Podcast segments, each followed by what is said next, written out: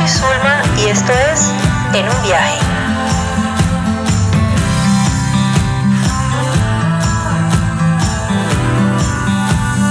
En un viaje. Una historia viajando.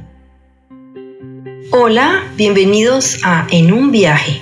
En esta segunda entrega quiero relatarles un poco sobre mi experiencia viviendo en un hostal durante dos meses. ¿Por qué tanto tiempo? Mm, pues cada viajero tiene su historia, sus razones y sus tiempos. Yo aseguré poder estar en los lugares de mis primeros intercambios al menos dos meses. Quería sentir que tendría la vida un poco resuelta durante un periodo significativo antes de encontrar el siguiente lugar. Esto es algo que cambié más adelante cuando fui entendiendo, disfrutando un poco la incertidumbre y relajándome ante la situación cuando ningún anfitrión al que había aplicado me respondía. Pensar en hacer intercambio de habilidades o voluntariado para una persona que ha sido formada y adoctrinada bajo unos lineamientos conservadores y que ha hecho toda su vida en un país como Colombia es poco común. Y si a eso le sumas el hecho de superar los 40, eso es medio escandaloso para tu círculo de amigos y familiares. ¿De qué vas a vivir? Vas a llegar a vivir a casa de gente que no conoces. Hay gente rara y muy diferente allá afuera. ¿No te da miedo? ¿Una mujer viajando sola? A ese tipo de comentarios e incógnitas me vi expuesta y todavía lo estoy, todavía recibo. Hoy no quiero hablarles de esto, sino de las respuestas que me fui encontrando en el camino a esas dudas propias que sí, en efecto sí me cuestionaba antes de dar el paso a dejarlo todo.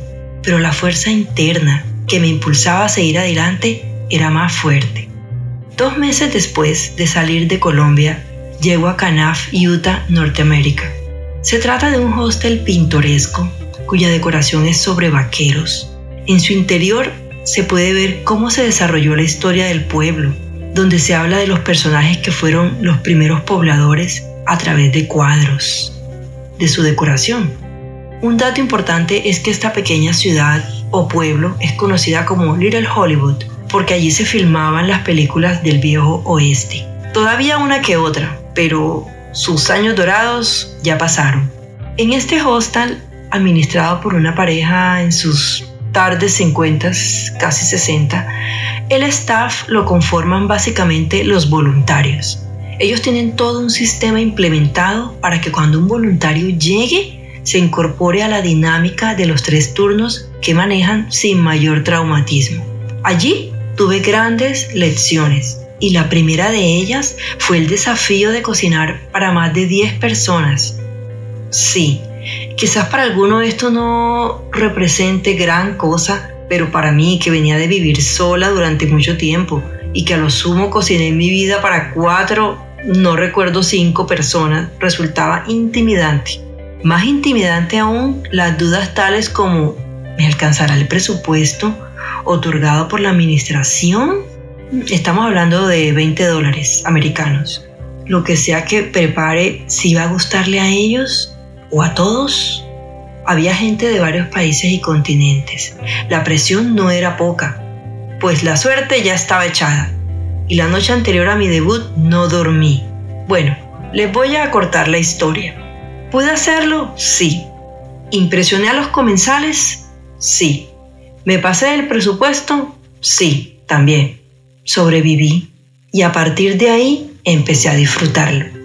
Cocinar la cena es una actividad que de acuerdo a los turnos de cada uno se realiza cada cuatro días. Les recuerdo que estuve allí dos meses. La segunda gran lección fue poder compartir con voluntarios mayores de 60 años.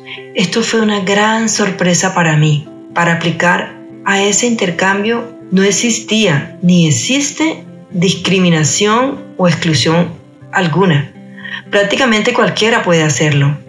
Mi punto aquí es que yo me sentía un poco intimidada antes de ir allí, porque como mencioné antes, cuando vienes de una cultura donde te hacen creer que a los 40 ya estás viejo o ya no puedes hacer ciertas cosas porque ya no te quedan bien, puedes terminar convenciéndote o al menos haciéndote dudar.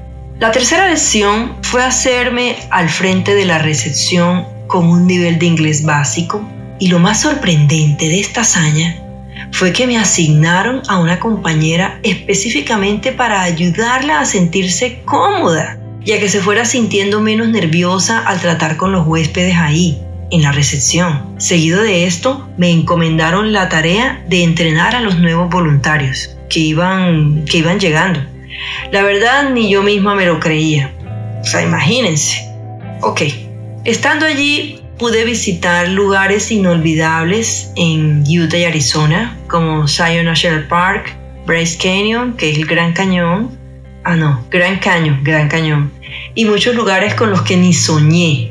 Fue un tiempo de vida sencilla, pero llena de abundancia. Y con esto último me refiero a todo lo que me regaló esta experiencia. Fue la primera vez que tuve compañeros voluntarios y todos, al igual que yo, estaban allí por vivir una experiencia única. Gente de diferentes edades. Unos eran mochileros, otros estaban de vacaciones, algunos solo estaban tomándose una pausa en sus vidas mientras veían qué hacían después. Y otros, los que pasaban de los 60 para cambiar de ambiente y quizás para desaburrirse de la cotidianidad. Era un nuevo comenzar para ellos. En mi caso, las razones iniciales para hacer este tipo de intercambio o voluntariado han sido aprender y practicar el idioma inglés inmersa en la cultura, mientras puedo ahorrar parte de mi presupuesto al no pagar alojamiento y comida.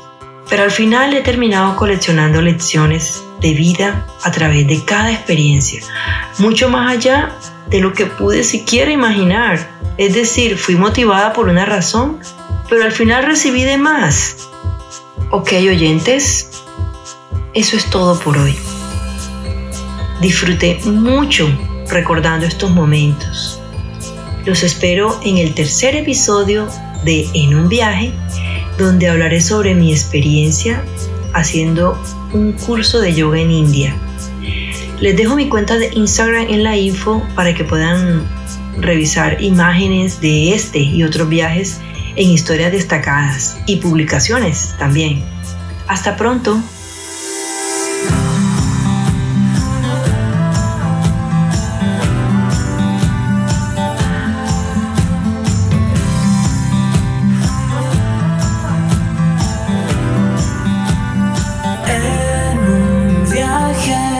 Una historia viajando.